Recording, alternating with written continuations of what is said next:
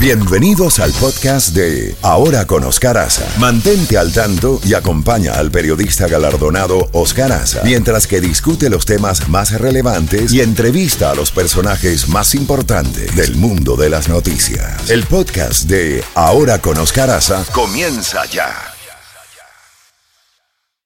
Z92. Toda la música de la A a la Z. La Z mañana. Una mañana diferente. Ahora con Oscar Aza. Disfrútala en Z92. 8 y 3 minutos y ya tenemos al coronel Evelio Otero, coronel retirado de la Fuerza Aérea de los Estados Unidos, experto en seguridad y consultor militar de Gemini Industries. Eh, coronel, un gran privilegio tenerlo en el programa en el día de hoy. Qué bueno, Evelio, tenerte eh, en el programa finalmente. Eh, ¿Cómo evalúas lo que estamos viendo al día de hoy de la invasión de Rusia a Ucrania? Rusia, lanzó anoche, como hemos informado oportunamente, 39 ataques aéreos en distintas partes de Ucrania. La doctrina es tierra arrasada. Eh, aunque se llegue a una negociación que no se ve por ahora, la pregunta es, ¿de qué sirve negociar cuando lo que están dejando es a Ucrania destruida. Buenos días y adelante. Bueno, muchas gracias, Oscar. Muchos saludos a todos. Eh, lo que estamos viendo aquí es una es una visita a los libros de texto de, de guerra de Rusia uh, bajo los Ares y a principio de lo que fue la Unión Soviética, donde precisamente eso es lo que se eso era lo que se enseñaba de que si nosotros no podemos tener el terreno nadie puede tener el terreno. Eh, aún el, el, país con el que estamos con el que estamos luchando en este caso Ucrania.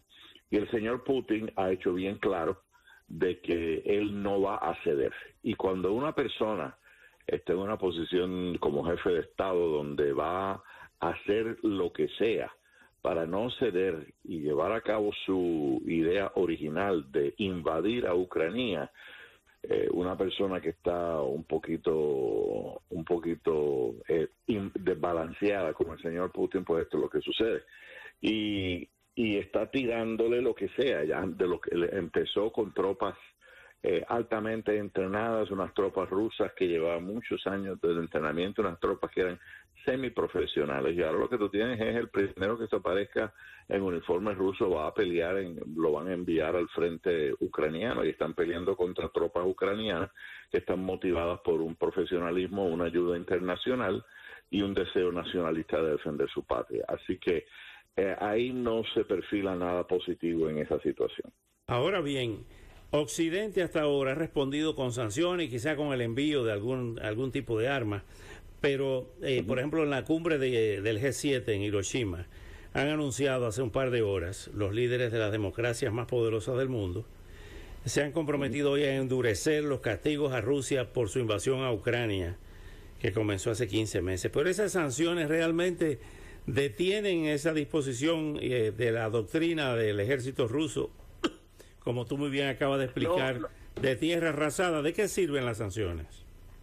Eh, las sanciones son movimientos políticos más que otra cosa. Hemos llegado a un punto en que las sanciones eh, realmente internacionalmente no funcionan.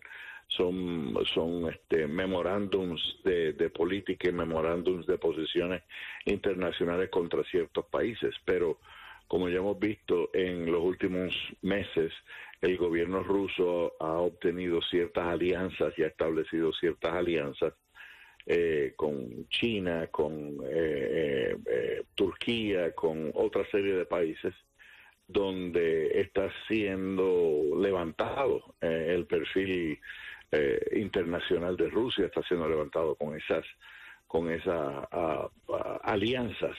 El, y, el, y, y, la sanción más grande que le, que le han presentado a Rusia en la última, en la última semana es que eh, Inglaterra le dijo a, a, Rusia que no le iba a comprar más eh, diamantes. Y es relativamente significativo en el punto de vista industrial que no le compren diamantes a, Rusia, pero en el punto de vista de fuerza política, de fuerza internacional, de, fuerza militar, de, que haya, de que haya, que tenga una, habilidad de socavar la influencia Rusia eh, en su posición contra, contra Ucrania, no es otra cosa que un punto diplomático hecho por Inglaterra, eh, palabras hechas por el G7, pero francamente las sanciones que han tratado de hacer en el pasado.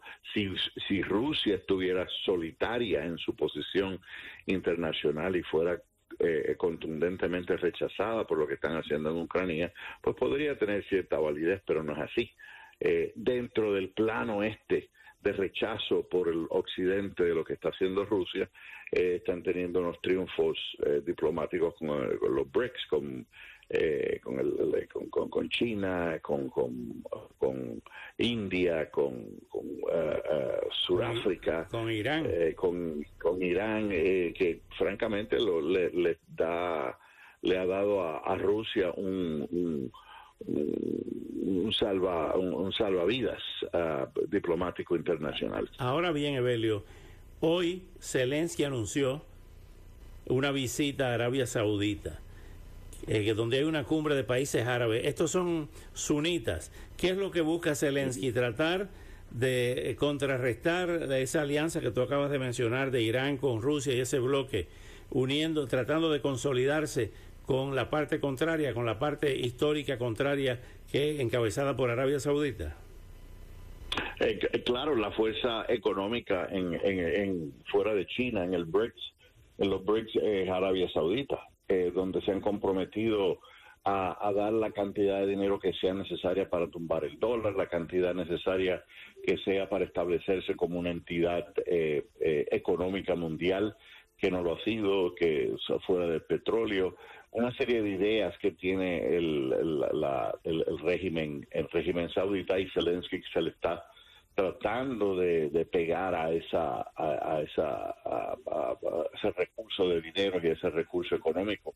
Eh, y más porque Arabia Saudita en el pasado ha, hablado en contra de Rusia y es uno de los pocos países en el Medio Oeste que ha tenido la osadía, digamos, de decirlo así, de rechazar lo que Rusia está haciendo en, en Ucrania como, como un despilfarro militar lo han dicho en, el último año y entonces pues Zelensky se alía eh, al menos eh, eh, verbalmente con Arabia Saudita para hacer esto. Ahora Arabia, Saudita en estos momentos está tratando de ejercer su poderío uh, diplomático, económico, internacional.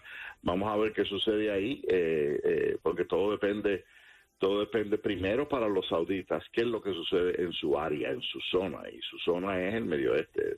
Y el enemigo número uno de los sunitas, como ya sabemos, especialmente para los, para los sauditas, es Irán. Eh, con su régimen chiita. Así que no, no eh, eh, eh Arabia Saudita tiene que echarse para atrás y decir, bueno, uno de los principales uno de los principales eh, aliados que tiene el grupo BRIC es Irán, que es lo que pasa conmigo. Eh, obviamente tenemos un problema. ¿Será posible, esto es un reto para Arabia Saudita, será posible que para defender a Ucrania, para ejercer su poderío contra, eh, contra Rusia, se van a sentar en la mesa de negociaciones con los iraníes? Yo creo que no, yo no creo que están en, ningún, ninguna manera preparados en estos momentos para hacer eso. Los problemas que tiene que tienen Irán y que tienen Arabia Saudita en lo que se refiere no solo a economía, sino militarmente hablando, son muy serios y son países que francamente se detestan no por solamente por la idea, ah, eh, eh, el, el, seguimiento islámico diferente que tienen, sino porque se detestan como países donde tú tienes Arabia Saudita que se quiere establecer como, como el primer el primer imperio, digamos así, en el Medio Oeste, y tienes a Irán que también quiere hacer lo mismo. Entonces se mete por el medio Ucrania, y el problema que tiene Ucrania es que Ucrania tiene una presencia tiene una presencia de, de, de, víctima, tiene una presencia de, aquí estoy, que quiero hablar con ustedes, etcétera, etcétera. Pero lo que Ucrania no ha podido hacer y no ha podido demostrarle a Occidente es qué es lo que está sucediendo con los billones y billones y dólares que están recibiendo. Eso es un problema muy serio. Estados Unidos le cedió ayer eh, 3 billones de dólares adicionales que supuestamente encontraron escondidos en algún lado o que no se habían no se habían no se habían podido en, en, cartas de contabilidad no, no, no, no, sabían qué había pasado y, de momento los encontraron y se los dieron a, a Zelensky. Pero Zelensky tiene el problema que a, a, los países europeos él no ha podido evidenciarle ni a Polonia, ni a, ni a Alemania, ni a Francia, ni a nadie. Qué es lo que está pasando exactamente con los dineros que le están enviando, qué están pasando con las armas que le están enviando, eh, la, muestra más significativa fue los patriotas, los misiles patriotas que han sido muy eh, triunfadores en territorio ucraniano, pero eso es todo. Así que Zelensky tiene sus problemas también con su alianza, que no se menciona mucho de, en, la parte económica. Y, te, te, digo, los, los sauditas no le van a dar dinero en blanco. Los sauditas le van a, si le dan dinero, si le dan una ayuda a Zelensky como Zelensky quiere, eh, le van a le van a pedir cartas sobre el asunto. Dice, ¿dónde que están estos dineros? Finalmente, Evelio, ¿cómo ves eh, los, eh, los diferentes escenarios de la posibilidad de finalizar esta guerra? ¿O no lo ves muy cerca? Yo no lo veo, no lo veo muy cerca por varias razones. Una, porque Rusia no tiene el deseo ni la inclinación de sentarse en una mesa de negociación a hablar con los ucranianos ni con los países occidentales sobre lo que está sucediendo en Ucrania, porque sentarse en esa mesa de negociaciones requeriría llevar la posibilidad de retirarse, retirar tropas, y si retiran las tropas rusas se puede interpretar como perdimos o se puede interpretar hacer una campaña de mercadeo internacional que diga eh, nos retiramos pero no perdimos la guerra, hicimos el punto que queríamos probar, bla, bla, bla, bla, bla, bla, bla, bla. Pero el señor Putin no creo que esté dispuesto a hacer eso. El señor Putin quiere, quiere montar la bandera rusa en Kiev y va a hacer lo que él quiera hacer porque eso es lo que él quiere, es una persona que está eh, desestabilizada, eh, tiene sus problemas internos, elimina a todas las, a todos los, los círculos alrededor de él de personas que han hablado abiertamente en contra de él, aparecen muertos, desaparecen, mm, los eliminan de los puestos, nadie sabe qué sucede con ellos y él se mantiene en el centro. Esa es, es parte del problema. El otro problema que tenemos es que dentro de Ucrania, Ucrania no es el país más puro y casto del mundo, es un país que siempre ha sido reconocido como uno de los países más corruptos del mundo. Eh, y, criminal en muchos aspectos. Así que cuando uno ve que hay eh, oligarcas ah, ucranianos que se están mudando a Polonia, que se están mudando a Alemania con millones y millones y millones de dólares, pues entonces empieza la, pregunta que qué es lo que está pasando aquí. ¿Le conviene a, Ucrania que se acabe la guerra? Porque si se acaba la guerra, dejan de entrar los dineros y se convierten en dineros internacionales para reconstruir las ciudades que han sido devastadas. Eh, y se acabó, como digamos, el, el, dinerito para el bolsillo. Y como último, eh, el, el, pueblo ucraniano, eh, nosotros, yo tengo una organización que hemos mandado ayuda al pueblo ucraniano y en la parte occidental, la parte occidental de, de, Ucrania, la gente ni habla de lo que está pasando con Rusia. El problema de los rusos está en la parte oriental y, el, el, ucraniano en la parte occidental sigue su vida normal, digo, tiene sus problemas de acceso a, agua de vez en cuando, que hay apagones, etcétera, etcétera, pero no, no tienen las ciudades devastadas como existen en, el, en, la, en la parte oriental. Así que como que se están acostumbrando a la situación esta de, de la violencia y del, y del ataque, de los ataques rusos.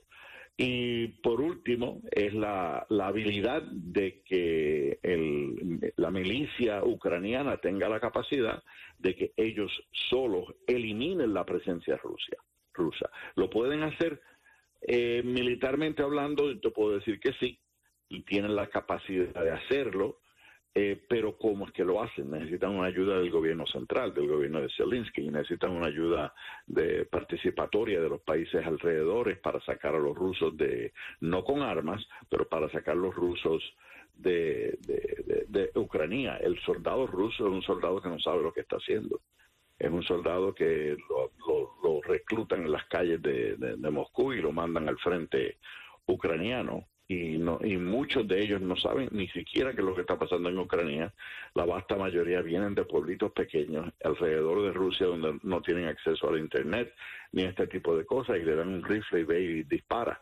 Y van con cero eh, eh, conocimiento de estrategias y de tácticas militares eh, que, los pueden ayudar en el campo de batalla. Así que, de, ¿qué, ¿qué es lo que va a hacer la milicia, la milicia ucraniana. Estos individuos tienen la capacidad de, de pararse, de eliminar la presencia rusa total, treparse en un tanque, llamar a una conferencia de prensa y decir, efectivo aquí, aquí ya no hay tropas ucranianas, en, ya no hay tropas rusas en Ucrania y los cuerpos rusos se los vamos a devolver a sus madres en Rusia y se acabó esta invasión.